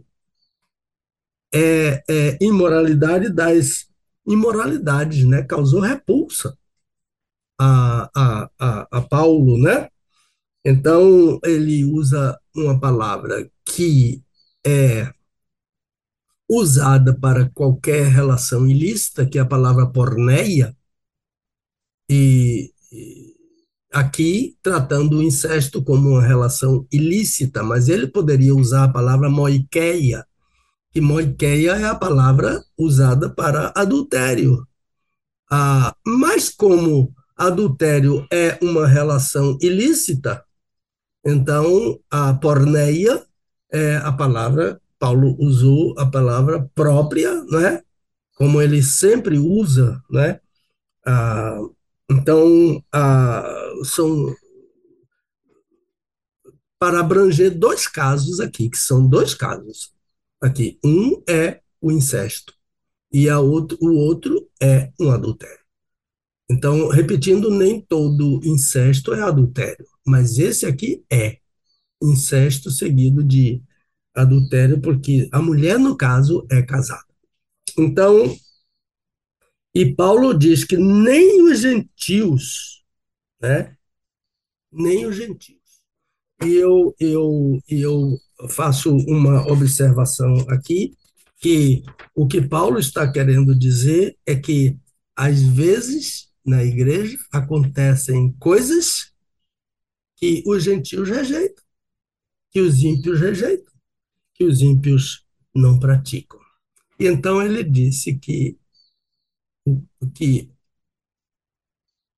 que causava espécie a ele que os crentes em Corinto estavam inchados, né? Inchados. A palavra fucio é, significa inchado. Talvez em português seja uma palavra que não é muito comum, mas é uma palavra é, do nosso léxico, que é a palavra co-honestar. Co-honestar significa fazer com que fazer com que as pessoas pensem que o que está errado é certo, que o que é ilegal é legal. Então, o, o honestar é fazer com que o, é, o errado pareça certo.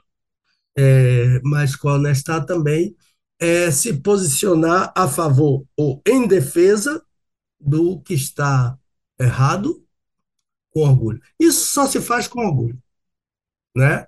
E é o que está acontecendo na igreja. Então Paulo diz: "Estais inchados como acontece né, em casos em que ah, uma pessoa errada na igreja se enche de direitos, né?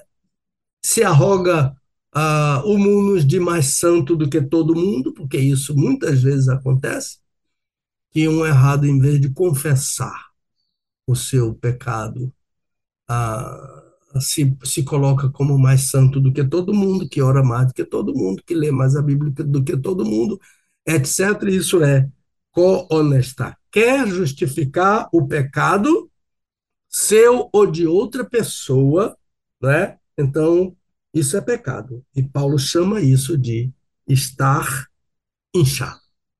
E nem chorastes, Paulo falou isso. Então, essa é a atitude do crente. Segundo Paulo, né? Ah, o crente que não quer sobrecarregar a igreja com seus pecados, ele chora diante ah, do, do pecado, não é? Então, a, o, o, o verbo que Paulo usa aqui para chorar é penseo, que é, é uma palavra usada para o que acontece num velório, em que as, as pessoas choram por seu morto. É exatamente isso no sentido espiritual. O inchado é um morto espiritual. E ele se orgulha ah, daquilo que é desonesto. Então a situação na igreja é a de um mais ou menos um pai que justificou o enriquecimento ilícito de seu filho, dizendo que as pessoas tinham inveja dele porque ele era o Ronaldinho dos negócios. Isso é estar inchado. Então, já julguei, Paulo disse, à distância ele julgou, né?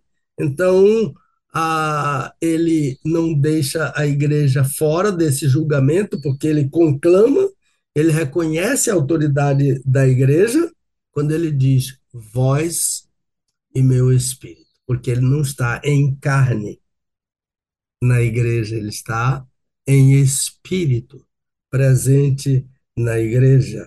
Então, ele julgou e condenou.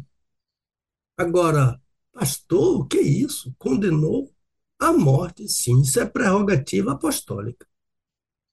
Condenar a morte. Pedro condenou Ananias e Safira. Lembram-se daquele mago Elimas? Paulo condenou a uma cegueira temporária e ele ficou cego o tempo que Paulo o condenou. Né? Então, ah, em, em, em 1 Coríntios 11, 30, há muitos fracos, muitos que morrem. Ah, e, e, e, então, agora Paulo condena esse jovem à morte, que ele chama de destruição da carne. Então, é morte física, não é morte espiritual, não é? Então, o caso aqui que dá título a nossa, nossa nosso estudo é impureza que pode levar à morte, é a morte física. Do mesmo modo como em primeira, a primeira carta de João 5,16, é morte física. Crente não morre, crente não experimenta morte espiritual. Crente é salvo eternamente, mas morte física. Sim, naturalmente, por uma doença, por qualquer coisa, mas também por causa de pecado. Não sabemos como isso acontece hoje, nem podemos julgar e dizer aquele irmão, aquela irmã morreram ah, ah, pelo pecado que João chama de pecado para a morte e diz que não adianta orar por esse pecado, destruição da carne, que significa morte, mas também pode significar no Novo Testamento pode significar tribulações, né? enfermidades, doenças, disciplina da parte do Senhor. Para que o espírito seja salvo, o mais importante é a salvação. Esse aí é irrecuperável, diz Paulo, mas o espírito dele pode ser preservado. O mais importante é a salvação. Então, Paulo diz que uma igreja não lamentar isso, uma igreja não chorar que um rapaz da igreja esteja vivendo uma vida incestuosa, adúltera, a vivendo com a esposa do seu pai, então ele diz que jactância adoece a igreja.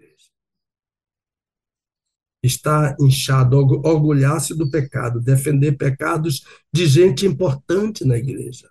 Não confessar o pecado à igreja, buscar recursos para burlar, para encobrir, para negar a verdade e para fugir, evidentemente, da disciplina da igreja. Então, qual é a solução que Paulo dá? Cristo, nossa Páscoa, já foi sacrificado. O fato de Jesus haver sido sacrificado por nós significa que Jesus nos dá condição de vencer o pecado. Uma outra palavra que aparece no texto é fermento, e aqui ele é símbolo de pecado. Pão com fermento e pão asmo, sem fermento. O fermento simbolizando a maldade e o pão asmo, sem fermento, simbolizando sinceridade e a verdade, para dizer que a nossa festa em Cristo deve ser sincera e verdadeira. Então vamos às perguntas depois dessa breve a, a interpretação rápida aqui sobre esse texto, que esse texto é muito rico. Tem, eu fiquei assim a quilômetros de distância de interpretar ele como ele merece ser interpretado. Então o assunto de hoje é impureza na igreja que pode levar à morte. E o texto de 1 Coríntios 5, de 1 a 8, é um exemplo de impureza na igreja que pode levar à morte. E qual é a impureza? A relação ilícita. Vivendo na igreja, membro da igreja, mas está vivendo uma relação ilícita. Isso é pecado para a morte, para a morte física. Pastor, esse assunto de incesto aparece no Antigo Testamento como a lei de Moisés tratava o incesto? Eu tenho que dizer que incestos ah, no Antigo Testamento, entre os hebreus, eram raros. Né? Há um versículo que trata desse assunto, na lei de Moisés, e tudo indica que a indignação de Paulo, no tocante ao caso do rapaz em Corinto, tenha sido motivada a indignação motivada por esse texto da lei de Moisés. A Levítico 18, versículo 8. É um eufemismo, e eu explico já. Não descobrirás a nudez da mulher de teu pai. É o caso do rapaz, lá na igreja em Corinto. Agora, foi exatamente o que ele fez. Então, ele vivia com a mulher do pai na linguagem, né, no eufemismo do Antigo Testamento, né? não descobrirás a nudez, é para dizer não terás ou manterás relação sexual com a esposa de teu pai. E há outros casos de incesto, né? Há vários outros exemplos. Eu recomendo a leitura de Levítico capítulo 18, que ele fala sobre vários tipos de incesto, né? Então, a não descobrirás a nudez da tua irmã, é para dizer não ter relação sexual com a irmã. É incesto, é pecado. A lei de Moisés trata o incesto como pecado e pune o incestuoso com morte. Punia o incestuoso com morte. Levítico 20, versículo 11. Tanto o incestuoso quanto a incestuosa são punidos com morte. Do mesmo, o mesmo caso como o adúltero e a adúltera. Ambos são punidos com morte. Então, o incestuoso de Corinto foi punido com morte segundo a lei de Moisés e segundo o entendimento apostólico. Paulo determinou a morte dele e a finalidade dessa morte, dentre outras coisas, é para não contaminar os demais. Ah, fulano que é importante na igreja, que tem cargo, que é isso, que é aquilo, vive com a mulher do pai. Então, por que, que eu não posso viver com fulana? Por que, que eu não posso viver com fulano?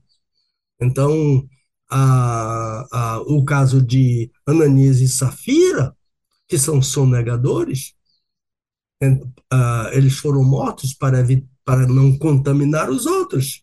E lembre-se que o texto da, de Atos 5, depois que a igreja viu o que aconteceu a Ananias e Safira, o texto diz que houve grande temor na igreja. Os crentes temeram passar por isso mesmo, repetindo aquele pecado, serem contaminados por aquilo e também a enfrentarem a morte física antes da hora. Pastor, há incestos na Bíblia praticados por gente muito importante. Abraão e Sara, que eram meio irmãos, não é? Abraão e Sara. Naor, irmão de Abraão, e Milca, meio irmãos. A Anrão e Joquebede. Joquebede era tia de Anrão. Amnon e Tamar, ah, filhos de Davi. Eles, eles, Davi era o pai de ambos, com mães diferentes. Ló e suas duas filhas. Como explicar isso que tem acontecido com gente tão importante na Bíblia, sem condenar o que eles fizeram? Uma pergunta muito interessante. Então, o que eu preciso dizer é que todos esses casos são anteriores a lei mosaica, a promulgação da lei mosaica. Então, desde a criação, houve incestos que não eram condenados pela lei. E se não houvesse esses incestos, haveria dificuldade do crescimento da raça humana. Então, as pessoas perguntam com quem casou Caim? Caim casou-se com uma das irmãs dele. E ele tinha várias irmãs, porque a Bíblia diz que Adão e Eva geraram filhos e filhas. Eles não tiveram somente Abel e Caim. Se eles tivessem somente Abel e Caim, como Caim matou Abel, ficou o único homem, sexo masculino. Ele não tinha como procriar a não ser que ele cometesse o incesto de ter relação sexual com a mãe dele, Eva. Mas a Bíblia diz que não. A Bíblia diz que Caim, ou que Adão e Eva tiveram filhos e filhas. E por isso Caim teve as irmãs dele. E ele casou com uma ou com várias, não sabemos quantas, de suas irmãs ele era o único homem da família. Então, creio que ele tenha casado, tenha tido relações sexuais com suas irmãs, para elas terem, todas elas terem filhos, procriarem. E a partir daí foram nascendo homem mulher, homem mulher, homem mulher, e as sucessivas gerações né, de parentes, até que ficou bem afastado mas tudo isso antes a da promulgação da lei mosaica. Agora, a, o caso de Anon e Tamar, é claro que foi um incesto, porque eles eram irmãs, irmãos, meio-irmãos, né? Mas o caso deles dois foi estupro. Não houve consentimento da irmã. Tamar não consentiu. Pelo contrário, aquilo arrasou a vida daquela menina. É só ler o texto ah, das Escrituras no primeiro livro de Samuel. É, é, ela abominou aquilo que o irmão dela fez com ela, e então ele foi um estupro. Foi um incesto porque eram meio-irmãos, mas não foi consentido. Não houve consentimento dela. E para entender, para os irmãos entenderem melhor, como o incesto já naquele tempo, na monarquia em Israel, como aquilo era abominável, como aquilo era considerado um crime hediondo, Absalão guardou ira do seu irmão e aguardou dois anos. Quando ele achou que ninguém mais se lembrava daquilo, claro que a menina lembrava, né? Que ninguém mais lembrava daquilo. Ele matou o irmão, Aminon. Ele fez uma festa para matar o irmão. E ele, ah, na hora que o irmão estava lá bebendo e comendo do bom e melhor, já estava bêbado, ele ordenou que os seus soldados, que os seus ah, servos matassem Aminon e matou mesmo. De modo que já naquele tempo da monarquia, o incesto era, ah, era um crime hediondo. E então ele coloca como incesto e, e o irmão fez justiça com as próprias mãos, porque não era aceito. Não era aceito. Então, embora a, esse incesto foi depois da lei, eu não sei por quê, porque era filho do rei, por isso, por aquilo, por aquilo outro. Ah, então, a ideia é que Absalão fez justiça com as próprias mãos. Pastor, Sabe-se que em alguns, alguns países punem esse pecado com morte, enquanto em outros países o incesto é considerado uma relação. É, a iniquidade no mundo, segundo Jesus, a tendência é se multiplicar. Né? Mateus 24, Jesus diz: ah, por se multiplicar a iniquidade, o amor de muitos. Não vamos deixar que a multiplicação da a iniquidade venha reger as nossas ações dentro da igreja.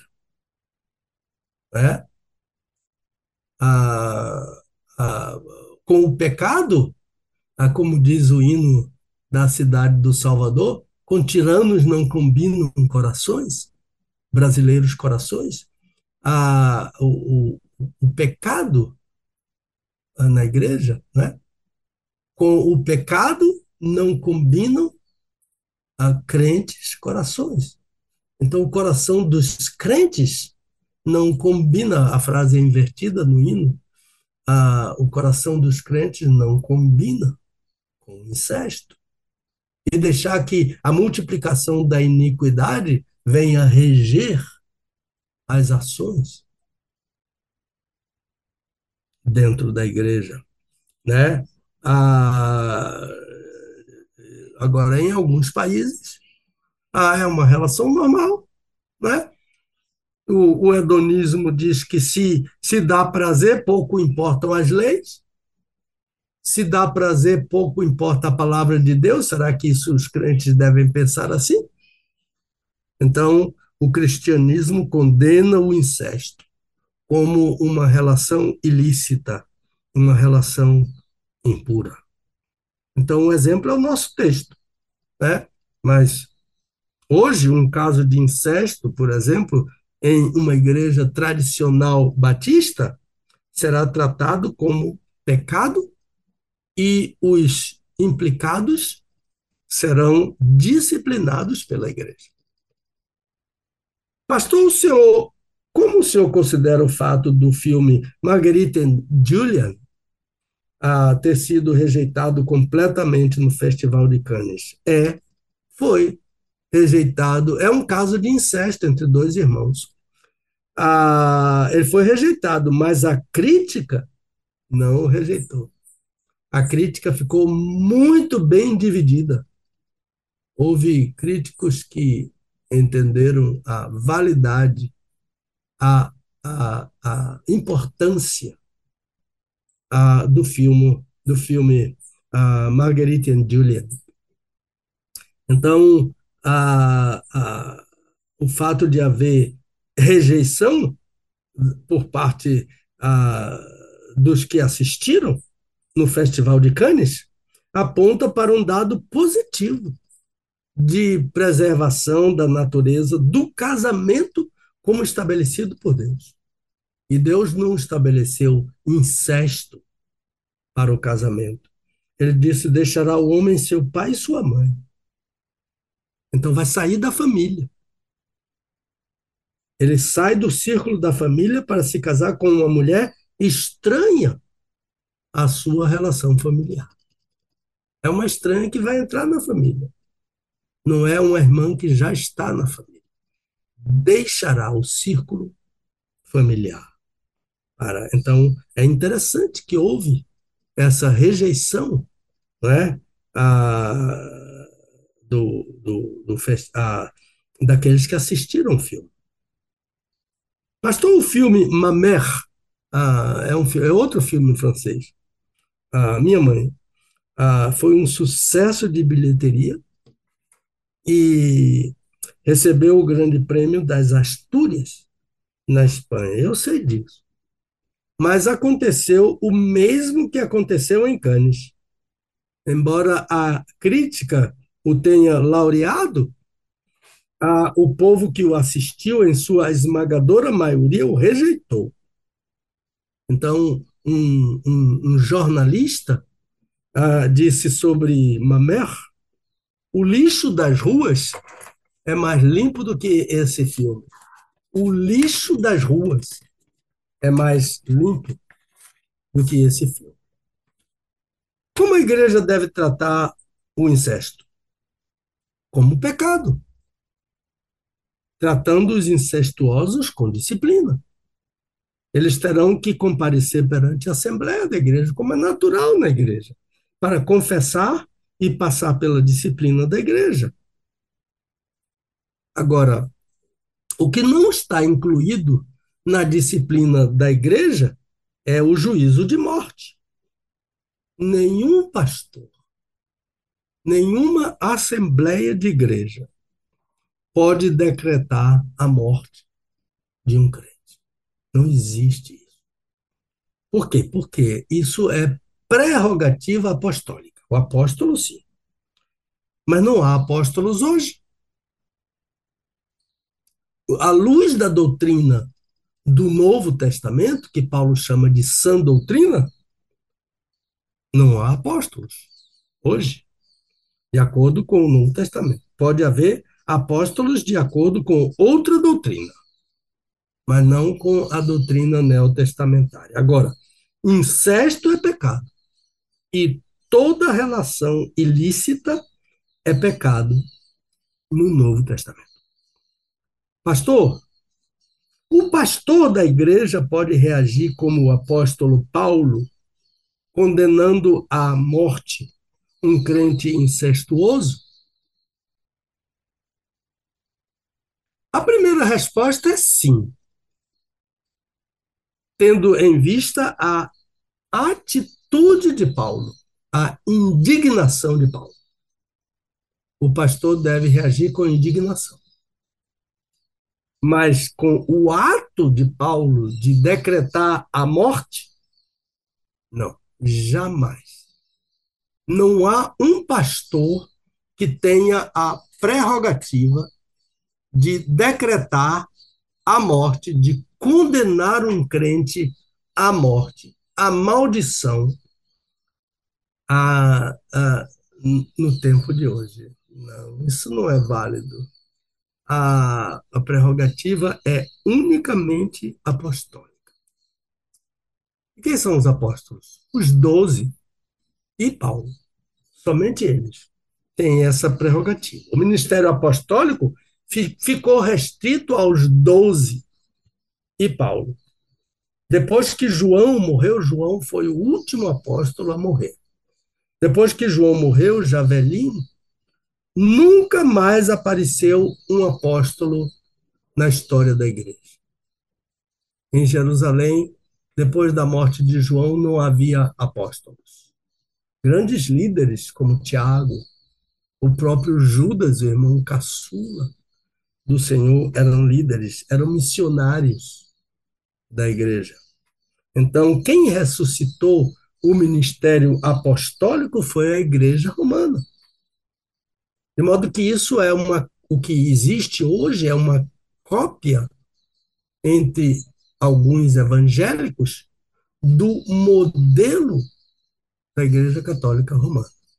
Foi a Igreja Católica Romana quem elegeu o Papa como apóstolo, porque ele é sucessor de Pedro segundo a Igreja Católica, mas não existe essa sucessão apostólica no Novo Testamento. Não. Apóstolos são os doze e Paulo. Eu digo isso com cuidado pela Igreja. E o Senhor Jesus não chama mais apóstolo. Então, ah, voltando à prerrogativa apostólica, Pedro condenou Ananias e Safira à morte. E eles morreram imediatamente. Paulo decretou a cegueira temporária de Elimas, o mago. Ah, Paulo decretou a morte desse rapaz incestuoso da igreja em Corinto. Somente os apóstolos tiveram essa prerrogativa. E como não existe mais apóstolo hoje, um pastor, que é Jesus, chama pastores. A pastor não pode decretar a morte. Então, pastor não é apóstolo, a igreja não chama, não ordena, nem envia apóstolos, só Jesus. E Jesus fez isso uma vez, chamando doze apóstolos, e nós sabemos o nome deles. Ah, e além dos doze, ah, Paulo também foi chamado. Se hoje um pastor se diz detentor de bênção, eu vou lhe dar a minha bênção, como eu ouvi há algum tempo um pastor a exigir dos membros da sua igreja que lhe tomassem a bênção? Por que, que você não está pedindo a minha bênção? Então, uh, o pastor não é detentor de bênção, a bênção é do Senhor. Se hoje o pastor amaldiçoa, se hoje o pastor decreta a morte, é preciso dizer a verdade. Não existe essa competência essa prerrogativa pastoral. Não existe. É uma forma ambiciosa de postar-se acima da soberania de Deus. Porque tudo isso está debaixo da soberania de Deus. E tanto o Antigo Testamento trata de bênção como do Senhor. A bênção do Senhor. E o texto clássico em, Roma, em Números 6 o Senhor te abençoe. Então, por exemplo, se um filho meu diz, papai, ah, abençoe papai, eu digo, Deus abençoe. Mamãe, eu, eu, eu tomava a bênção da minha mãe, do meu pai, das minhas avós. Eu não conheci meus avós, avós. Então, mamãe, a nossa mãe dizia, Você não é obrigado a tomar a bênção de ninguém. Ah, havia uma professora na escola de música a que todo mundo tomava bênção a ela, mas ela era uma idólatra. Ela era católica. Então, católica idólatra. Então, ela, ela, eu cheguei em casa e disse, mamãe, todo mundo toma a benção a professora fulana, mas minha mãe disse, você não toma. A benção é ela. Então, eu não tomava. Eu era estranho ah, lá no meio, porque todo mundo tomava a benção. Mas, e se lhe perguntarem, você diz, eu tomo a benção a meu pai, minha mãe e aos meus avós. E era assim lá em casa. Então, a bênção não é do pastor. Pastor Pedro, sua bênção, não. Eu não tenho. Deus tem. Deus te abençoe. Né? E meus filhos, o Senhor te abençoe. Meus netinhos, o Senhor te abençoe. Meu bisneto que vem aí, o Senhor te abençoe. O que significa um pouco de fermento leveda toda a massa? Vamos correr. Fermento em nosso texto é sinônimo de maldade. Então, já viu como o que o fermento faz no pão? Isso mesmo o fermento faz. A, a, a maldade né, a, penetra no meio da igreja e todo mundo recebe aquilo. Por isso Jesus disse: guardai-vos, guardai-vos, do fermento dos fariseus, referindo-se à doutrina falsa. Tenha cuidado. E cuide dos seus irmãos. Mas para fazer isso, você precisa ser um leitor inveterado da Bíblia. Conhecer a Bíblia para saber o que é que a Bíblia diz que é certo e o que é que a Bíblia diz que é errado. Pastor decretar a morte de um crente é falso. Não existe essa prerrogativa pastoral. Pastor prega a vida, porque a Bíblia é a favor da vida. Última questão: como a igreja deve interpretar o versículo expurgai o fermento velho para que sejais massa nova, assim como sois sem fermento? Porque Cristo, nossa Páscoa, já foi sacrificado. É ah, urgente, irmãos, a partir desse versículo, interromper a ação maléfica do fermento. Na igreja, a falsa doutrina precisa ser interrompida, banida, como uma casa, diz o doutor A.T. Robertson, como uma casa onde aconteceu uma doença contagiosa, precisa ser desinfetada completamente. Assim na igreja com o fermento dos fariseus, com a falsa doutrina. É urgente desinfetar a igreja. O verbo, meus irmãos, a grego significa limpar.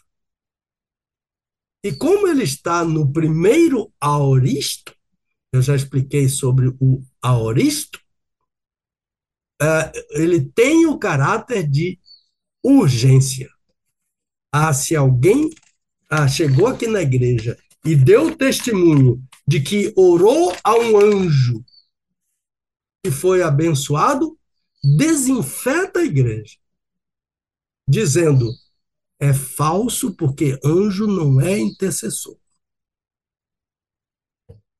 Intercessor é unicamente Jesus. Há um só Deus e um só intercessor, mediador entre Deus e os homens. Agora, a maneira de dizer é importante. A verdade é preciso ser dita em amor. Diga em amor, meu irmão. A Bíblia diz que anjo não é intercessor. Que anjo acampa-se e livra, que anjo é para cuidar daqueles que hão de herdar a salvação É isso que a Bíblia diz. Salmo 34, 7, Hebreus capítulo 1, a versículo 8, versículo 14. Então, é isso, a verdade dita em amor. Isso vai desinfetar a igreja. Agora, literalmente, como é que esse texto está? Pois nossa Páscoa, isso é literal, hein? Pois nossa Páscoa também foi sacrificada até mesmo Cristo. Essa é a forma do grego koiné. Como é que a gente traduz isso para a igreja entender? Pois até mesmo Cristo, nossa Páscoa, já foi sacrificado por nós. Então, Paulo está dizendo: o cordeiro lá do Êxodo é a Páscoa de Israel. Cristo, o Cordeiro de Deus, é a Páscoa da igreja. Daí porque a Páscoa celebrada pelos judeus a cada ano não é festa da igreja. A festa da igreja é Cristo foi sacrificado. A Páscoa da igreja é Cristo foi sacrificado. Por isso, Paulo conclui dizendo: celebremos a festa. Paulo diz: guardemos a festa.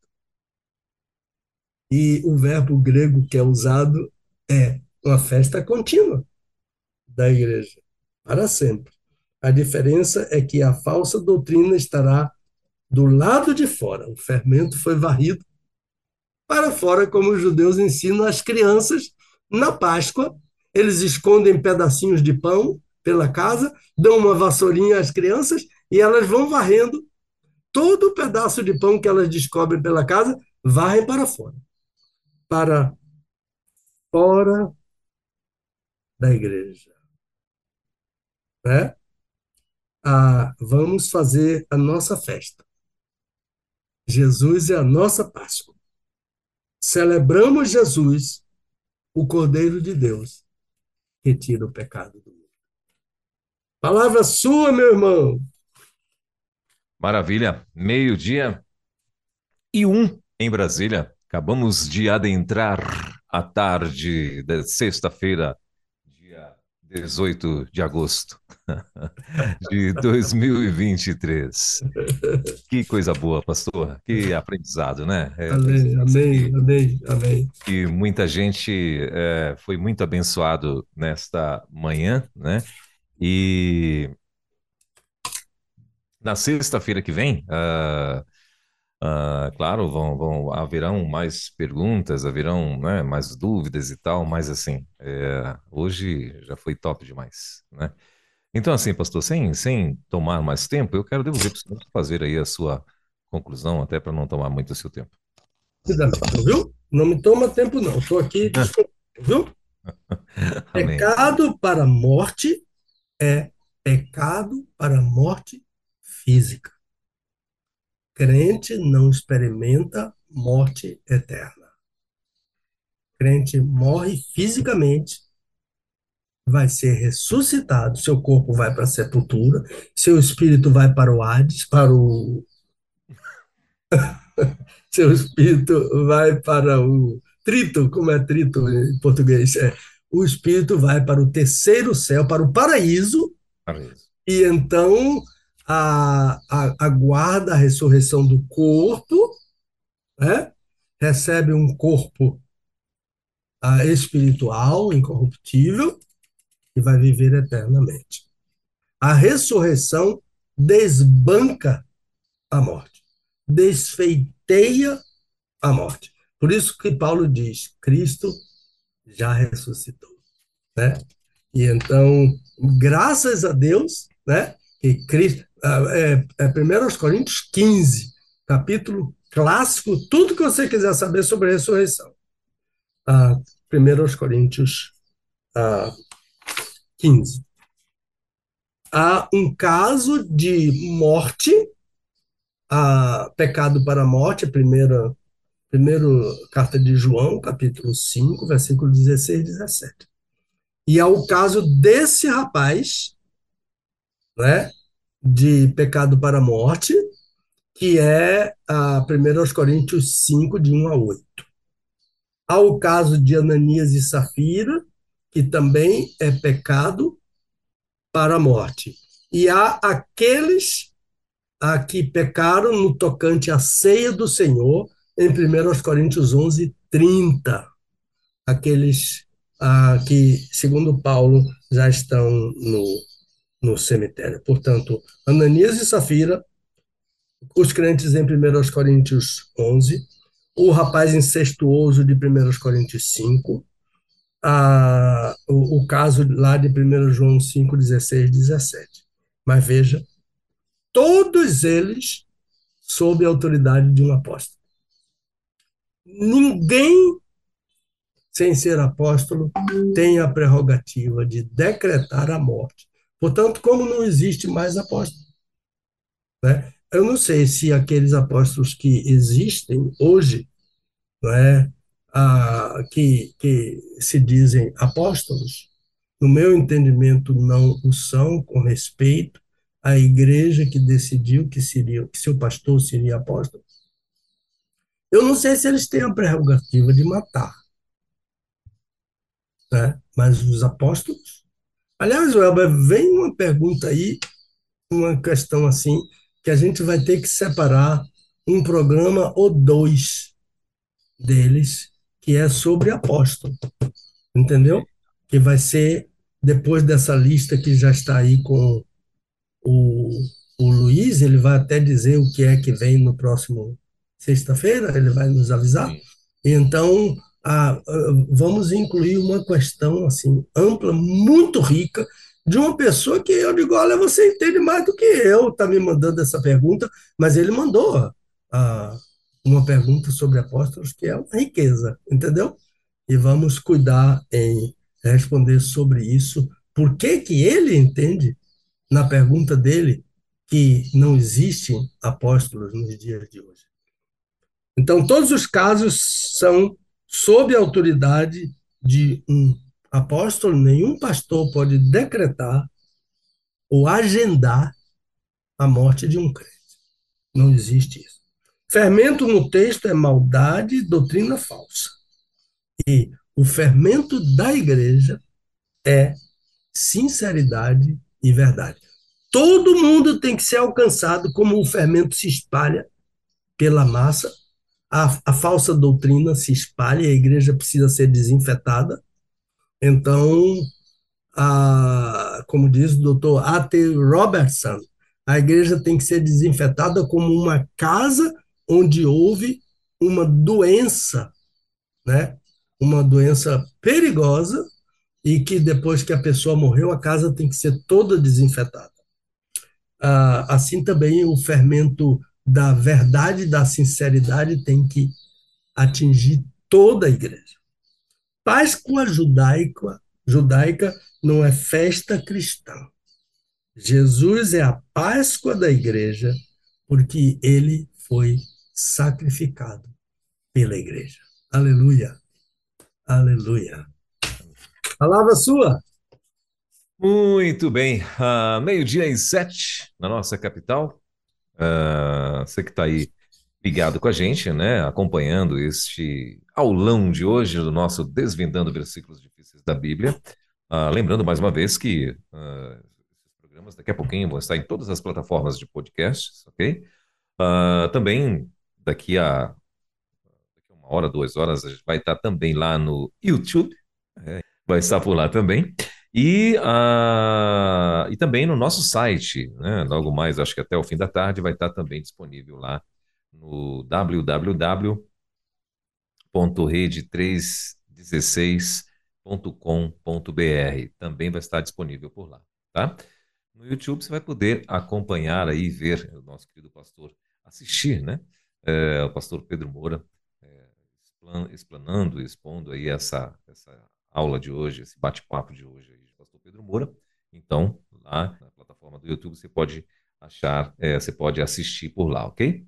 Bom, agora meio-dia e oito na nossa capital, estamos chegando aí ao finalzinho desse, desse mais um Desvendando Versículos Difíceis da Bíblia, que volta na próxima semana, né? Uh, inclusive, na próxima semana, pastor, a, a, o tema, né? Já enviaram aqui pra gente. Quem é Satanás? É, semana que vem a gente vai estar. Um anjo, né? É, conhecendo um pouco aí, ó. É, a origem, né? Satanás, a origem. Nome de filme, né? 2 Coríntios, versículo, é, 2 Coríntios, capítulo 2, versículo, versículo 10, né? É o, é o tema, de, é o versículo que vai ser, vai ser de tema, então, aí, de, de, de o tema principal para o nosso Desvendando Versículos Difícil, uh, Difíceis da Bíblia, da próxima sexta-feira, ok? Então, agenda direitinho para você não ficar de fora, ok? E é isso, meu pastor. Obrigado mais uma vez, coisa boa poder mais uma vez estar aqui com o senhor, né? E como é bom aprender. Não, olha, gente, eu digo mais, viu? Vale muito a pena você ouvir de novo. Né? Vale muito a pena você ouvir de novo. Eu tenho certeza que vai te abençoar muito mesmo.